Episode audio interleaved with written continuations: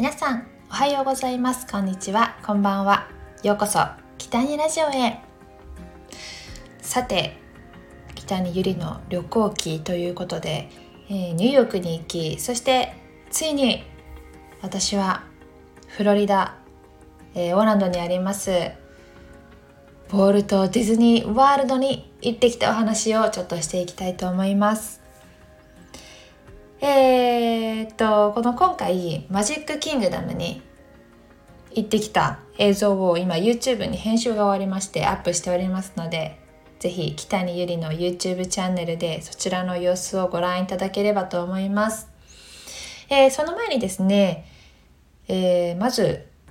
空港に着いてからホテルディズニーの直営のホテルに泊まったんですけどホテルまでどうやって行くの？っていうまずお話をさせていただきたいなと思いまして、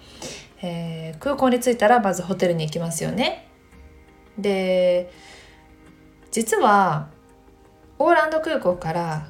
えー、各ディズニーの直営ホテルまでは無料でディズニーマジカルエクスプレスというものが、えー、あったんですけどそれがなんとえー、2021年12月31日で終了してしまったんですね。そうなんか無料で行けるバスがもうなくなってしまったのよ。なんと。でで今どうやって行くのっていうと私が調べたのは2つバスの会社があってミアーズコネクトというバスの会社とサンシャインフライヤーズっていうもの2つあったのでどっちがいいのかなっていうのはすごくちょっと調べたのでちょっと聞いてほしいんですけどあのまずミアーズコネクトの送迎バスはえっとね値段が往復32ドル。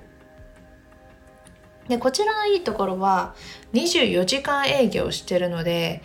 まあ、夜中に飛行機が着いたりとかめっちゃね飛行機遅れたりとかしても大丈夫。でもう一個サンシャインフライヤーズ。こちらも私が調べた時は同じく往復で32ドルでした、えー、同じですね値段。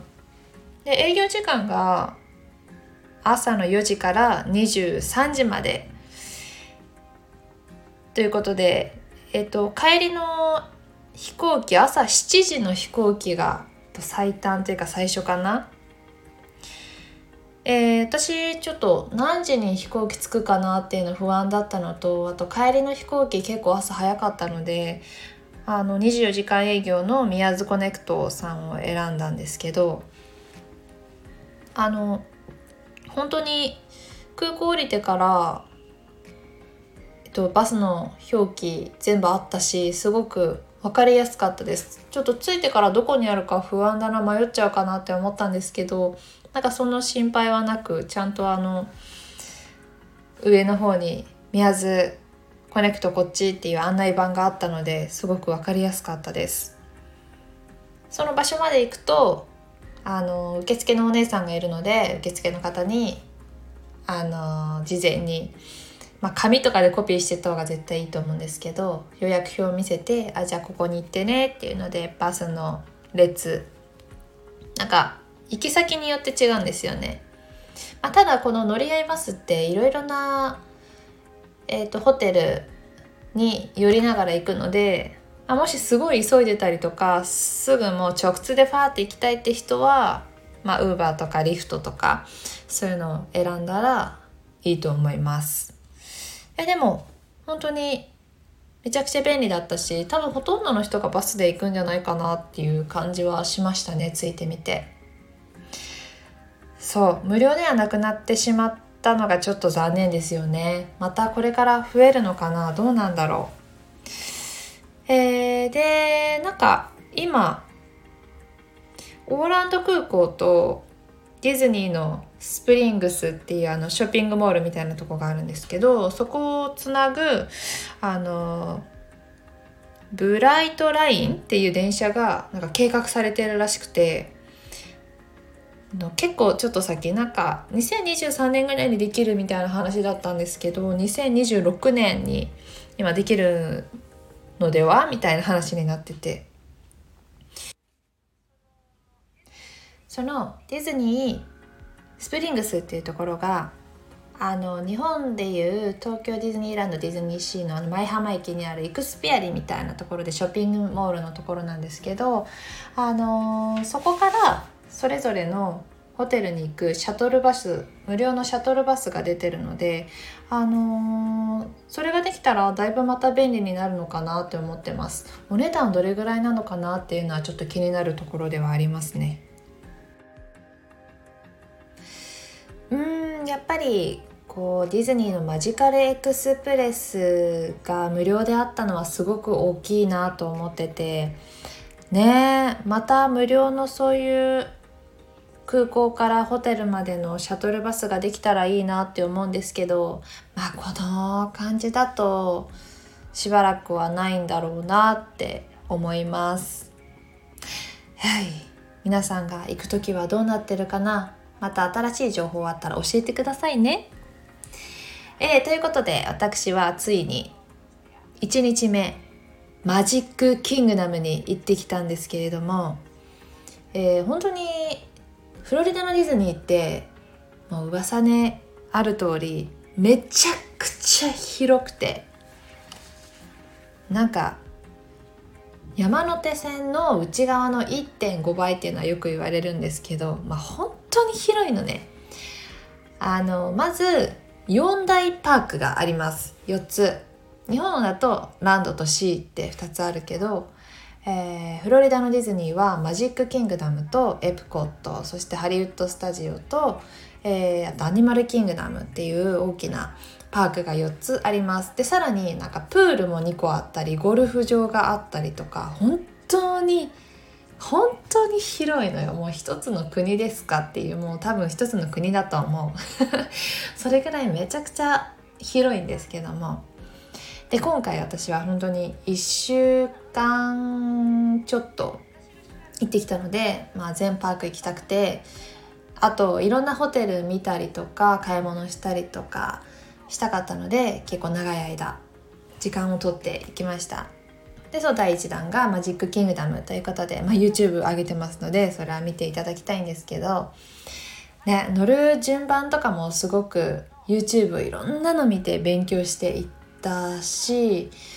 うん多分正解だったと思う。あとホテルに泊まっているとあの宿泊者向けにあのアーリーエントリーって言って普通の人よりもちょっと早く入れるサービスがあるんですよ。それがすごくいいなと思っています。ちょっと早く入れるとさあの人気なアトラクションとかやっぱりめちゃくちゃ並ぶので一番最初に行ったりとかして、うん、かなりスタートダッシュうまくいけば有意義に一日過ごせるなと思いましたえただ私が行った時あのね一番人気の並ぶって言われてるのが7人の小人のあのコースターなんですけどそのコースターに一番な最初に並ぼうと思ってたらなんとあのテンポラリークローズというあの一時休止っていうのでストップしてて動いてなかったんですよ。で並べなかったのでうん、でまあ2番人気のピーターパンの乗り物に行ったんですよね。でなかなか再開しなくてあどうするんだろう今日一日その七輪の小人開かないのかなって一番まあ日本にもないし乗りたかったのになと思いながら一日過ごしててであついにオープンしたって思ったらもうね100分待ちとかそういう風になっちゃうわけ。で結構時間ももったいないじゃないですかでだってもう二度と行けないかもしれないしでディズニーの今あのアメリカのディズニーもファストパスももうなくなったので、まあ、有料のあ購入して入るものがあるんですけど、まあ、それを買うのもなあどうしようかなみたいな感じで。結構でも時間見てると意外と100分待ちが40分待ちになったり急に結構変動するのでそのちょっと時間を見計らってえー、並んだんですけどでも結局何分80分ぐらいは並んだ気がします。今回のこうディズニーの旅のアトラクションでは一番並んだんじゃないかな。いやすごく大人気でした。でもまあそれだけ並んでも良かったなって思うぐらい素敵なアトラクションだったしめちゃくちゃ楽しかったです。あと本当にアメリカのディズニー本当すごいなって思うのが撮影 OK なんですよね。あの今回 GoPro 持ってったんですけど、うん、動画も中の撮れたのでさすがに全編というか全部をちょっと YouTube に出すのはあれかなと思ったのでちょっとだけ抜粋して載せさせてもらってるんですけどいや本当にめちゃくちゃ楽しかった。もう本当見てというかもう皆さんももしあのチャンスがあったら是非行ってもらいたいなって思いました。えっ、ー、とで何よりも、えー、今回一番楽しみにしてたのがやっぱりマジックキングダムだったんですけど「Be Our Guest」っていうレストランがあってあの美女と野獣のレストランなんですけどこう美女と野獣のこのエリア日本にもあるんですけど日本のディズニーの美女と野獣はレストランじゃなくて今乗り物アトラクションがあるんですね。でフロリダのディズニーはレストランになっていましてもうそれが本当にものすごく美しいレストランで美女と野獣の有名なシーンでベルと野獣がダンスを踊るシーンがあるんですけどそこのダンスホールそのままほんとそのままの世界観があふれたそのダンスホールでご飯を食べることができるという本当にね幸せな時間でした。めちゃくちゃ行きたかったのでやっぱり予約取るのもめちゃくちゃ大変でした。絶対予約しないと無理ですよ。並んだら多分並んでも並んでる人もいたけどどれぐらい待ってんのってぐらい多分すごく並ぶので絶対予約はしていった方がよくてもちろんご飯も美味しかったし、えー、食べている途中に野獣が来てこうやってわーって手振りに来てくれたりとか、えーと、この3つ部屋があるんです。レストランの中でダンスホールルームとあとベルの書斎をイメージしたお部屋と野獣の部屋をイメージした。3つの部屋があって、まあ、それぞれ本当に全然テーマが違う感じで、えー、っと予約する時にお部屋は選べなかったのであのだから選べる時もあったみたいだけど私の時は選べなくてあでも運よくダンスあのフロアののメインの真ん中のところにね席通してもらえたのですごくいや嬉しかったですね。この写真もインスタグラムに載せてるし YouTube にも載せてるので気になる方は是非見てください。そして待ちに待った夜のメインイベントといえば花火ですよね。あのシンデレラ城の前でやる花火がもうめちゃくちゃ感動しました。あのプロジェクションマッピングと花火のショーだったんですけど、まあ、日本でもプロジェクションマッピングのそのショーはやっていたと思うんですけどもう本当に何だろう規模が違うというかいやめちゃくちゃ嬉しかったな。いや実はその日朝から天気良かったんですけど夜なんか雨が降ってきて実は。あもうこれやらないパターンじゃんと思って。日本だと結構ちょっと雨が降ったり風が強かったりすると、まあ、安全を考慮して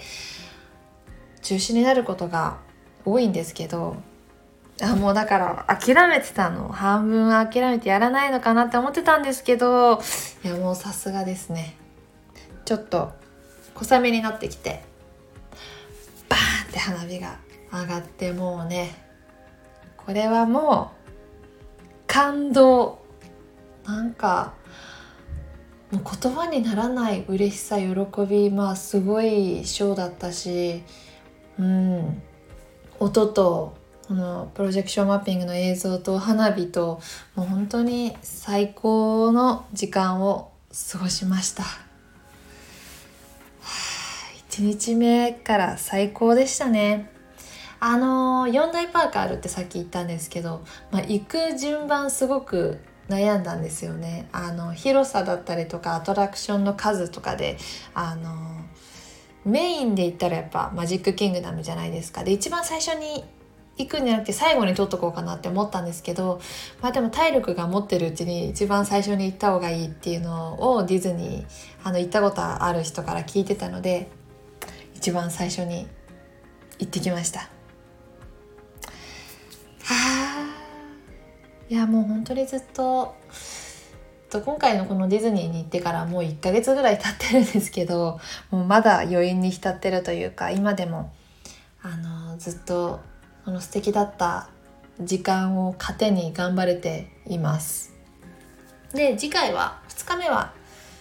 エプコットっていうパークに行ってきたので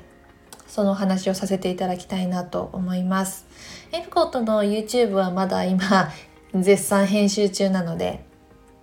編集が終わったらよかったら見てくださいはいということで今日はえー、空港からディズニーの各ホテルに行くバスの、